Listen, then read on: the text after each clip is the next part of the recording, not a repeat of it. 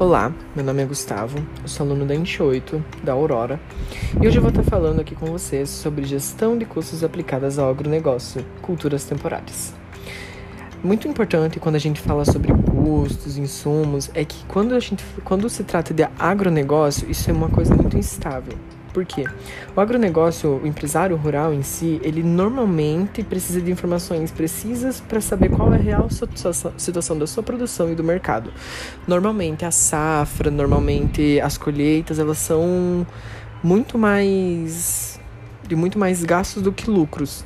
Então fica a pergunta: qual a gestão desses custos faz com que eu tenha uma cultura, um lucro que me renda tanto para a próxima safra quanto um lucro próprio meu?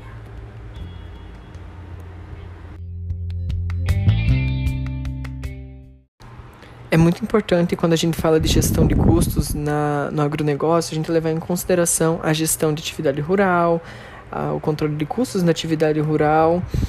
Também a gente pode levar em conta a apresentação de análises de resultados. Nisso entra a soja e o trigo.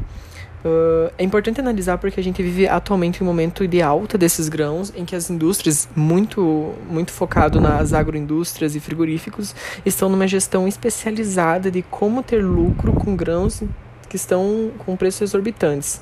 Atualmente a gente tem três dos maiores conglomerados industriais fazendo planos de ação que para que essas, esses gastos não sejam tanto a ponto de interferir no lucro na venda da empresa, a ponto de que essa é a base da pirâmide da pirâmide de funcionamento desses estabelecimentos.